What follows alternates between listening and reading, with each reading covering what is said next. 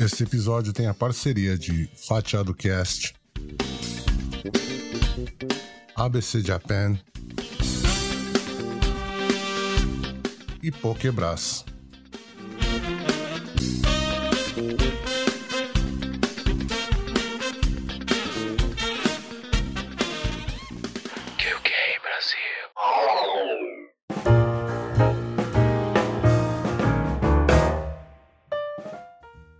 Alegria evita mil males e prolonga a vida.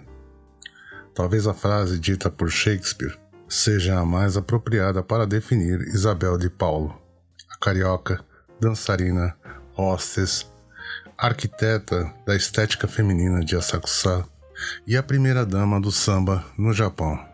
E há 50 anos trocou Sargentelli e o Salgueiro pelos shows de dança em hotéis cinco estrelas ajudou a transformar a Sakusa no maior carnaval fora do Brasil. Foi a simpática baiana do icônico Acarajé. Participou de vários programas de TV e tem infinitas aventuras desde o primeiro dia em que chegou no Japão, como conta em um bate-papo registrado em 2015.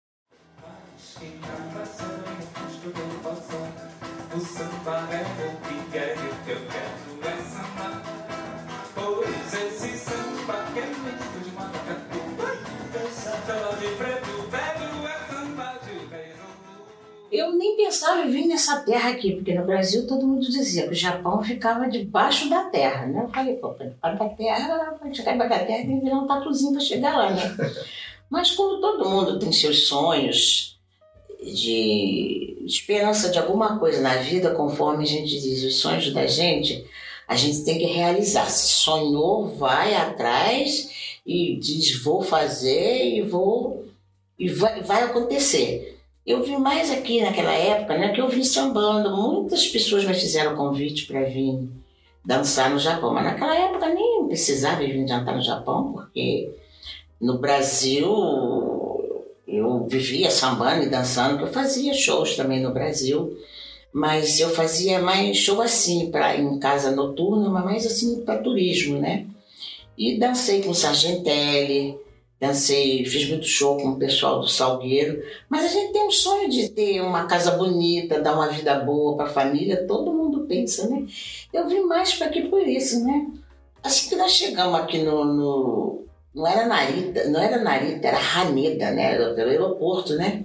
Quem trouxe Isabel para o Japão foi o lendário Toshiro Ono, pai da cantora Lisa Ono, empresário e dono do restaurante e casa de shows Saci Pererê, fundada em 1974. Aí foi até o, o seu Ono, que era o dono do Saci Pererê, que era o manejos da gente, né?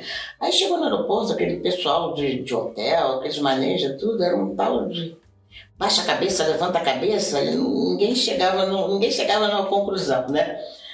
Aí foi muito, foi muito estranho aquilo, né? Tanto baixa, baixa, levanta. Eu falei, meu Deus do céu, quem vai pegar o santo agora aqui? Aquela brasileirada tudo primeira vez, né? Tudo cheio de querer já fazer uma gracinha. Né? Naquela época nós viemos em quatro bailarinas e tinham, tinham dez ritmistas, né? E é, viemos em, em, em 14, né? Aí depois até que tudo bem, pegamos um ônibus, chegamos no hotel. Aí no hotel, que foi uma coisa estranha, porque todos os lugares que vai aqui no Japão, acho que aquela mesa de. Primeira coisa que vou apresentar é o peixinho cru pra gente, né? Todo mundo com uma fome danada, comendo aquela comida 24 horas no voo, né? Chegamos no hotel, botaram aquela mesa de sushi lá, e todo mundo, hum, vai ter um lugar pra fritar esse peixinho aí, né? E todo mundo, não. Aí tem aquela mania tem uns peixinhos que eles cortam, mas os bichinhos ainda ficam vivos mexendo com o olhinho, né? Cara, não tá, quando a gente ia pegar o rachi para comer o peixinho, o peixinho batia o olho lá. Aí o povo, como sempre, carioca e sambista, e ela, o peixe tá piscando o olho pra você, tá dizendo pra não comer aquela parte dele ali não, sabe? Aí o chá e vinha pra tomar o chá. O chá era aquela coisa, né? Ah, esse chá tá ruim, vamos botar açúcar, vamos botar açúcar. Outra pessoa que já morava no Brasil veio como intérprete, né? Eu nem me lembro mais o nome dele. É um... Ah, chamava-se Kikuchi, o nome dele. Aí nós viemos para cá, é, viemos com o ONU, mas o ONU não ficava muito lá, iria mais final de semana, porque era lá em Yamaguchi-ken, né? Em Shimonoseki, né? Nós com um contrato de um ano. Olha, nós viemos mesmo, porque a primeira vez eles mandaram muitos, muitos trabalhos, foto da, das meninas, das sambistas, e não chegava, acho que apresentava no hotel, acho que o pessoal não gostava, né? Mas quando entrou eu e uma baiana lá, uma carioca, uma baiana, né? Então parece que o negócio deu sorte, não pode mandar o trabalho. A alimentação foi uma das primeiras dificuldades vencidas à base de shoyu e maionese. E aí nós chegamos, nós chegamos no, no, chegamos aqui, era aquela coisa, a gente, tudo que a gente comia a gente tinha que botar maionese ou shoyu para poder botar o gosto da comida, né? Até que tudo era shoyu, tudo era shoyu, tudo era, era galinha ensopada, era galinha frita até acostumar mesmo no peixe. Depois que acostumamos com peixe, a gente não queria mais nada, só queria peixada todo dia. E nós estávamos apresentando samba, tinha capoeira, tinha maculelê, samba, capoeira, maculelê. Aliás, todas as culturas da brasileira, né? Afro-brasileira. Foi uma coisa assim, muito bem organizada foi uma coisa que fez um sucesso. Nós vimos com contrato por um ano. E aí. Após os primeiros seis meses, para renovar o visto, Isabel foi para a Coreia, onde gerou muita curiosidade. Não se esqueçam que estamos falando dos anos 70. Ficamos, era um ano, aí ficamos seis meses, seis meses a gente tinha que sair. Aí naquela época tinha o Seiyu na Coreia, a gente ficava seis meses, seis meses saímos, renovamos o contrato, aí voltamos e ficamos um ano. Voltamos para o Japão. Agora na Coreia, quando nós, a primeira vez que nós fomos, nós fomos com um grupo não tinha nada. Aí depois fomos sozinhos, foi um impacto na Coreia, porque se andava na rua, o pessoal dizia, nossa, acho que eles nunca tinham visto um, uma descendente, um, lá, eles passavam até o dedo para ver se era tinta, né? Após o retorno da Coreia ao Japão, a vida volta ao normal Isabel desfruta da vida de artista. Olha, não existia essa coisinha aqui, não existia aqui não. Todo mundo queria autógrafo. Aí vinha aquela senhorinha, passava o dedinho e tal, perguntava de onde você é. Quando falava que era do Brasil, o sorriso dela vinha no pé da orelha. No Japão, eu, eu não, não tenho muita coisa para falar sobre o japonês e nem o Japão, não. Para mim aqui está sendo uma segunda casa. Foi muito interessante. Por exemplo, se eu entrasse num, lugar para dançar, que fosse num, num, parque fazendo show, se fosse dentro de um estádio, eu recebia corbelas de flores, eu recebia umas caixinhas gordinhas que eu não sabia de onde vinha, sabe? Eu abro um parêntese aqui para explicar que desde a antiguidade, os espectadores do teatro kabuki costumavam dar dinheiro para o artista a fim de demonstrar a admiração pelo trabalho do mesmo. Quanto maior a admiração, maior o valor. Lembro também que a quantia de 1 milhão de ienes equivale hoje entre 36 a 38 mil reais, dependendo do valor do câmbio.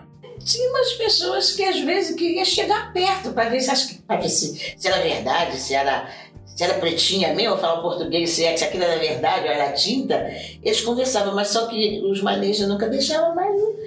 De vez em quando apareciam uns doidos lá, umas doidas lá fazendo isso mesmo. Já teve umas histórias assim. Nunca vinha na mão da gente, né? Porque os manejos jogavam no pau, porque não dava para chegar perto da, do artista, né? E nem dava tempo, porque a gente tá fazendo a apresentação. Então jogava, aí depois vinha os manejos, repolia, chegava, foi tanto, digo, nossa, tudo isso. Vou voltar a ali mais uma vez pro palco para dar aí. Mas, mas existiam as pessoas mesmo que faziam isso. Na verdade, quando eu via aquilo e eu vi o povo falar, eu vi, eu acho que era aquela pessoa, porque eles não acho que não ia ter uma. Eles queriam agradar a pessoa, o artista de qualquer maneira, não só olhando. Mas acho que desde o momento que o artista está ali apresentando, que está dando aquela alegria para ele, está tá tirando aquela tristeza dentro dele, você não pode chegar perto, ele quer, não tem gente que dá é, um lencinho, é, dá qualquer coisa. Então, aqueles que deviam ter demais, né, Chabão? Eu vou colaborar com alguma coisa, já que eu não posso apertar a mão dele. Deve ter pessoas que deviam estar sobrando um pouquinho aí dela, né? Mas eles aqui têm essa mania mesmo. Eu já cansei, eu tinha uma amiga japonesa que ela, ela todo lugar que eu estava, ela estava também dançando. E ela às vezes chegava assim, me ajuda aqui, me ajuda o quê? Eu digo, me ajuda o quê? Segurar o kimono? Não, ajuda aqui, um, segurar o dinheiro. Aí quando abria, ela começava a contar. Aí foi onde eu comecei a prestar atenção também. Será quanto que vai vir um milhão no meu pé? Pior que vem mesmo, vem muitos. Mas acho que é aquela maneira de não poder chegar perto, porque antigamente, quando a gente dançava, que fosse japonês, ou se eu estivesse dançando samba, qualquer coisa, porque eu não vim só dançando samba. Eu, eu fazia jazz, eu fazia afro, eu fazia todo tipo de dança. Dança eu fazia, depois que eu saí do grupo de dança, de, de samba, tinha certos lugares que ou era, ou era grande demais, não dava para você fazer só samba. Você tinha que variar em várias danças, porque era uma vez por noite, às vezes eram quatro shows, cinco shows, então tinha que, que, que variar um pouco, né? Então, o primeiro show seria oito e meia da noite, era coisa assim de 30 minutos. Aí você voltava pro camarim, relaxava, trocava de roupa, sempre tinha alguém para ajudar a gente a trocar de roupa, a roupa era suave. E naquela época você era uma bailarina. Você não tinha nada que sentar em mesa, como agora tem, negócio de fazer hostess, ficar fazendo gracinha para freguês. Na minha época, não isso começou a acontecer, essa história de as mulheres dançar e tinham que sentar em mesa, foi, foi coisa de uns 25, 20 anos pra cá que começou. Então a gente, todas nós, no primeiro show não podia ser a primeira roupa, não podia ser a primeira música, você não podia sentar na mesa. Quer dizer, você era distante do cliente, você era uma artista era uma artista, não interessa se você tá, tá dançando samba, tá dançando jazz, você era uma artista. O, povo ia para o clube para ver a sua arte do que você dançava. Por eu vim do Brasil, eu trouxe samba, eu trouxe jazz, eu trouxe um monte de dança. E com isso, era, era uma coisa independente. Isabel conta as diferenças e as mudanças que teve que fazer para continuar a brilhar nos palcos o aprendizado da dança japonesa para adaptar a sua dança, sempre mirando na sua evolução artística. E, e naquela época a gente não, não, não dava muito para a gente estar tá tocando samba, porque naquela época as, as, a gente não, não dançava com disco, era com bandas, era com música. Tinha, tinha uma banda na frente de 15, de, de 10 pessoas mais uma atrás de 10. E você no meio daquela coisa grandona, você tinha que se virar ali. Então, para poder se amostrar mais, tinha muita revolução, revolução de capa, aquelas coisas aquelas coisas todas, para você tinha que se virar naquele meio, em 35 minutos. Tudo banda ao vivo, não tinha nada de CD. Outra coisa, você para dançar, você tinha que ter toda a partitura da música, tinha que ter do piano, da bateria. Então, só para escrever uma música naquela época era 30 mil ienes. Depois, uma vez que eu resolvi querer aprender essa, as danças japonesas, ou era em show, botar aqueles kimono, aquelas coisas, e o meu professor, que era um japonês lá de Nagoya, ele, ele cobrava 40 mil por uma música. Naquela época podia pagar as 40 mil, né? Então, além de você pagar a pessoa para você fazer uma coisa diferente, você tinha ainda que pagar todas as músicas, porque nada, toca isso aí pra mim não. Viajando por todo o Japão, Isabel falou dos lugares que ficou em seu coração. Nossa, eu conheci o Japão inteiro. Agora, a cidade que eu mais gostei foi Hokkaido. Nossa, que pessoa. Foi, é, foi Hokkaido e Osaka. E o pessoal de Kyushu. Nossa, mas o Hokkaido, que pessoal maravilhoso, parece ser brasileiro. Aonde você chegava, você era bem chegada você chegava para tomar um, um, café. Quando você ia para pagar a conta, já tinham pagado o café, já tinha ido embora, não deu nem para agradecer quem é. Era, um, era algum fã que viu e não sabia, era muito bom. Claro, porque parecia como eu era a, a, a, única descendente que rodava na cidade, então qualquer lugar que você passava, todo mundo olhava e guardava a fisionomia, né? E naquela época eu andava com uns cabelão grandão afro, então não tinha como não aparecer, né? Mas o Hokkaido foi a cidade que eu mais gostei. Isabel, fala um pouco do seu casamento de 10 anos. É, eu casei, né? Fiquei 10 anos casada, né? Mas pula para lá, pula para cá, o marido também deu, eu tava pulando, dançando, trabalhando, né? Ele pula para lá, ele dá um pulo para cá, acabou aqui. Nós, hoje em dia nós somos amigos. É isso que é importante, nós somos amigos, é deixar a vida nos levar, do jeitinho que a gente quer. Isabel, fala um pouco sobre a Sacuçá. É, o Carnaval de Sacuçá é um, é um... Na verdade, eu, a primeira vez que eu fui dançar em Sacuçá, era antigamente tinha uma amiga minha aqui por nome de Jane Machado, né? Que ela foi uma das primeiras a botar as brasileiras a dançar lá na, lá na, em Açapuçá. E nessa loucura toda, ela ficou por muito tempo, ela foi embora para o Brasil, eu comecei a conhecer os, o pessoal, o pessoal já começaram a me conhecer também. Aí comecei a ensinar o japonês, como é que é o samba, como é que rebola, como é que põe a roupa, como é que não, não pode cresceu muito o carnaval. E nesse meio tempo de eu conhecer os grupos, carnaval, essas coisas todas, aí eu veio a, a, história de abrir um restaurante em Lopong chamado Acarajé Tropicana. Aí foi aonde que o pessoal começou a me conhecer mais ainda, né? Não só dentro de Assacuçá. Então o povo, o povo que ia para Acarajé era o povo que dançava em Assacuçá. O carnaval de Assacuçá foi muito bom para os japoneses. Porque os japoneses aprenderam a, a, a ser felizes. Todos eles que gostam da música brasileira e que gostam do carnaval de Asakusa, todos eles são felizes. Eles entraram e não saíram. Então, por isso, ultimamente, como eu praticamente, não sei se eu, eu cheguei com o samba ou o samba me trouxe, eu não sei, mas eu sei que eu cheguei juntinho com ele, estou com ele até hoje.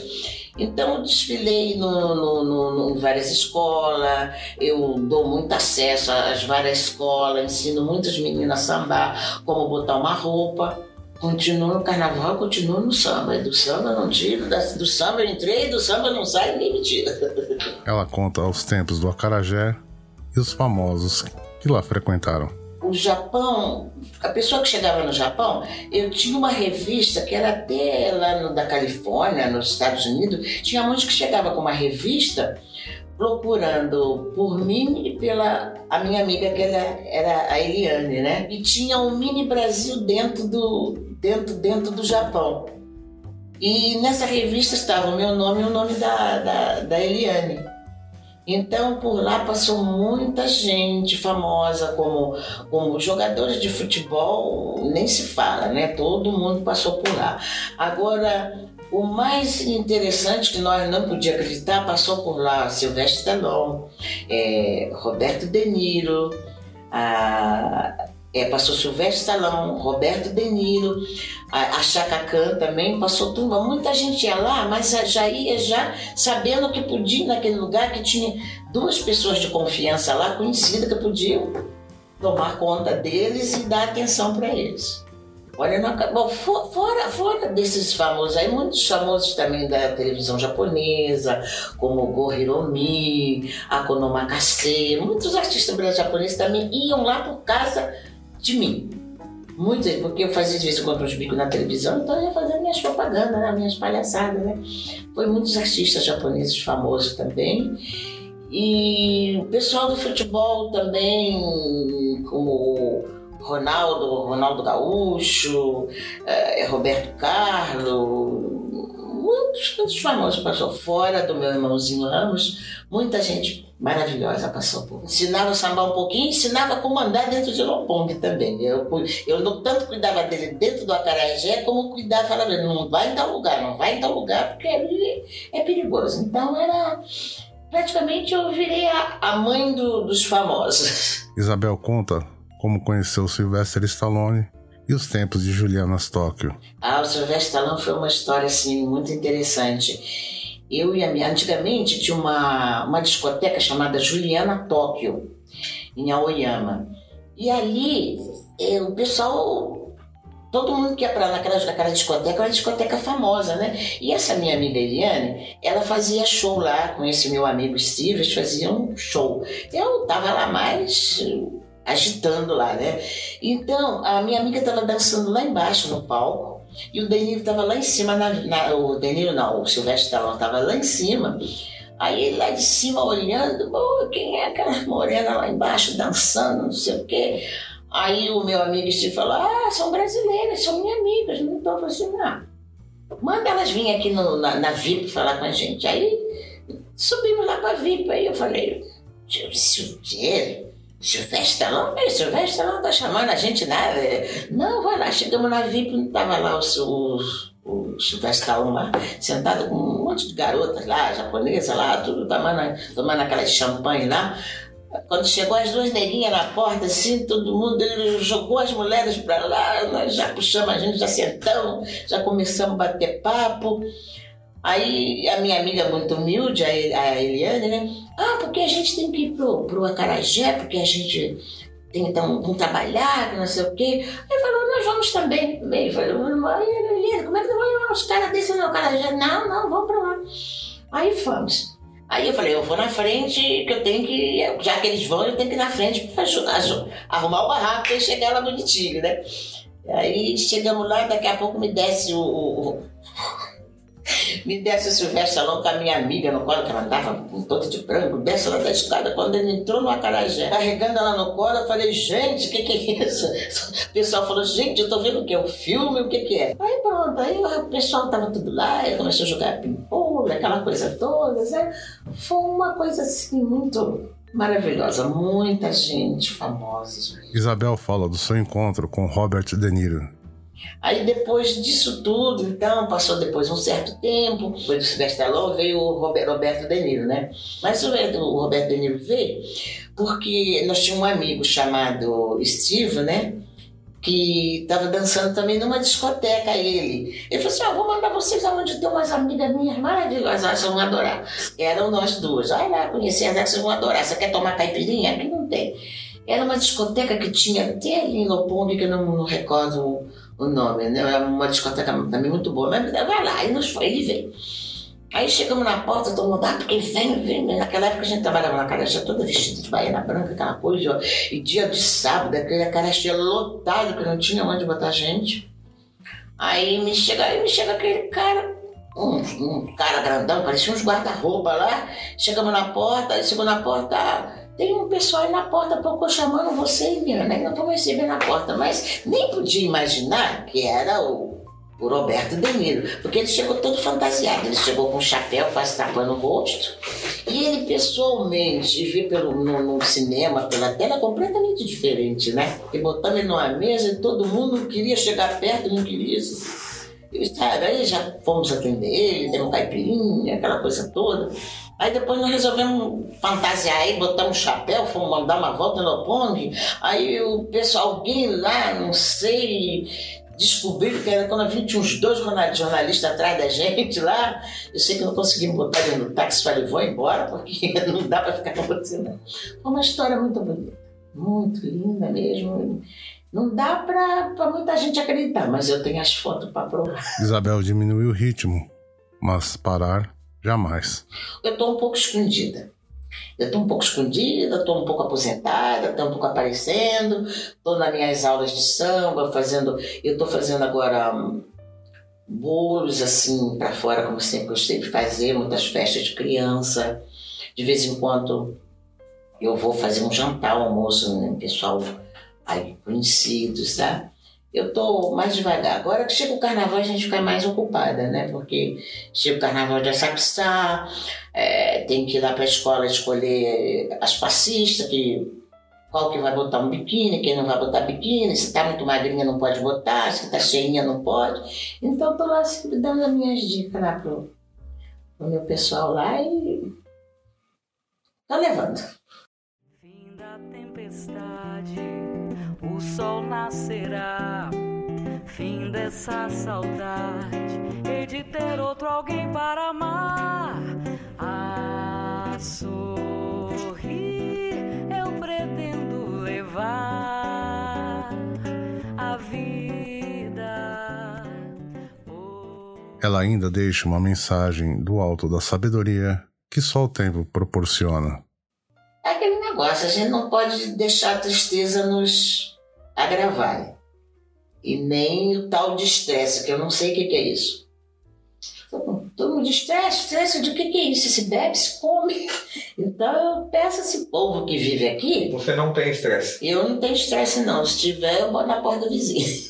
Lá em casa não, não tem lugar pra você não. A cama é só pra mim e meu gatinho.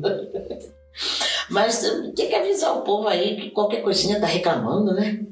Ah, não tem trabalho, não tem comida. Acho que se você tem um teto, um pratinho de comida a comer, tá bom. Olhando para trás, tem tanta gente aí fugindo aí da, da, da guerra, de, sei lá, de tanta coisa. Vê lá os pobres dos africanos lá, coitado. Todo mundo fugindo da guerra, fugindo do seu sei pra onde ir. Eu acho que a gente, todo dia a gente nasce, todo dia a gente tem que celebrar a vida. É a vida. Que a gente que Deus já deu, você tem aquele pouquinho que ele deixou, tem que segurar, tem que agora deixar para os outros lá que está precisando. Tem que olhar para trás para ver que tem gente bem pior do que a gente. E esse país aqui é um país. É, tem as coisas naturais, que é o terremoto, que é isso e aquilo, mas aqui para mim é uma segunda casa esse Japão. Eu amo esse país. Eu aqui tinha e tenho mais regalias aqui do que o, o meu Brasil. Eu, para mim, o Japão é minha segunda casa, o Japão são, são meus segundos irmãos. Eu amo esse país, eu amo o Japão. Eu não dou confiança para racismo, eu não dou confiança para tristeza. Eu estou sempre procurando alguma coisa para levantar alguém para me levantar. Primeiro eu me levanto, depois eu levanto qualquer pessoa. Não gosto de tristeza, não. Mas o Japão, o Japão, o Japão, é o japonês e o Japão em geral é um lugar muito bom. Tem uma coisinha aí, uma coisinha lá, mas eu acho que as pessoas devem agradecer a vida. A vida é tão boa. Deus dá, Deus dá, Deus dá tudo pra gente para ser feliz. Eu acho que quanto mais reclama, mas o negócio fica enrolado. Né? Lembra dos primeiros imigrantes nos anos 90 com muito carinho. Olha, quando eu vi o pessoal chegarem aqui, eu fiquei feliz, né? Porque estava chegando mais brasileiros, né? Porque estava vendo os pessoas felizes, todo mundo com seus trabalhos, ninguém reclamava. Era uma vida maravilhosa para todo mundo. É tanto que os, os brasileiros, principalmente os niqueis, né?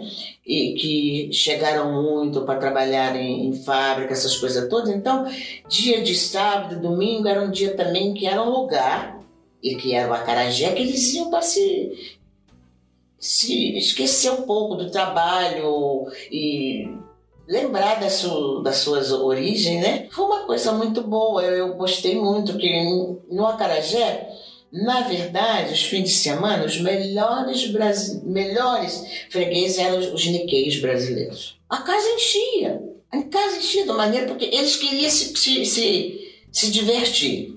E a gente queria também encontrar com o povo. Com, na verdade, foram os melhores, os melhores clientes eram os, os.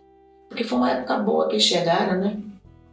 Eu penso que ganhavam bem, queriam se divertir tinha alguém para conversar, que era eu, era outra minha amiga, eram os outros brasileiros. Então era lugar para se esconder, né? É, era só o Acarajé que, que, que, vivia cheio. Depois o pessoal foi contando outras casas por lá, pelo Pong, aí que o povo foi saindo. Aí muitos também foram embora, sabe? Aquelas coisas todas. Aí aquela casa tinha de tudo quanto era aquela raça que podia imaginar, de tudo quanto era nacionalidade. Agora as coisas mudou um pouco mas eu continuo dizendo para os brasileiros que não foram, que estão aqui, que continua com pensamento positivo, ou ganhando bem, ou ganhando mal, ou que seja o tipo de trabalho que eles estão fazendo, que seja o que quer, desde que não esteja prejudicando ninguém, e nem a si próprio, estão ganhando dinheiro. Nisso, que, que sejam felizes nesse Japão, que procura aprender um pouquinho mais o idioma japonês, porque o japonês são amigos para qualquer coisa, para não ficar só naquela, no meio de, de só do, do, de brasileiro, para dar um tempo de sair que a cabeça deles vão começar a pensar bem. Porque olhando para trás, tem japonês que não é tão feliz, não tem tanta sorte conforme nós brasileiros que estamos aqui. tenham paciência. Esse negócio de estresse, bota na lata do lixo, joga no mar e levanta a bola, porque o Japão é maravilhoso. E nós brasileiros que temos esse passaporte, agora é azul, não é mais verde o nosso passaporte, né? Para nós agora está tudo azul. E quando era verde era só esperança. Porque não, não desanime dos seus sonhos, não desanime de ser feliz. E siga o caminho certo. Em 2022, Isabel segue a vida, vencendo barreiras, somando na vida das pessoas, contribuindo com a imagem positiva do brasileiro, distribuindo alegria e positividade.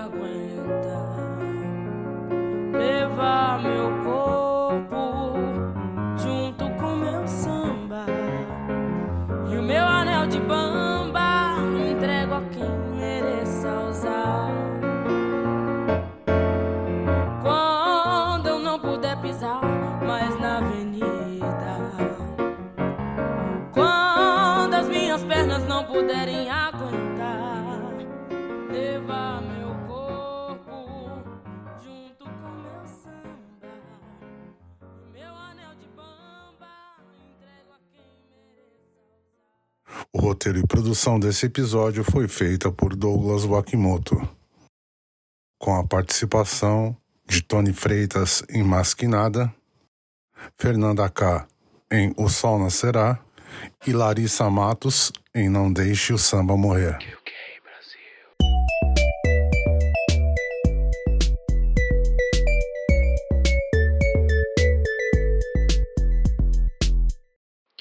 Brasil Multimídia e Criação.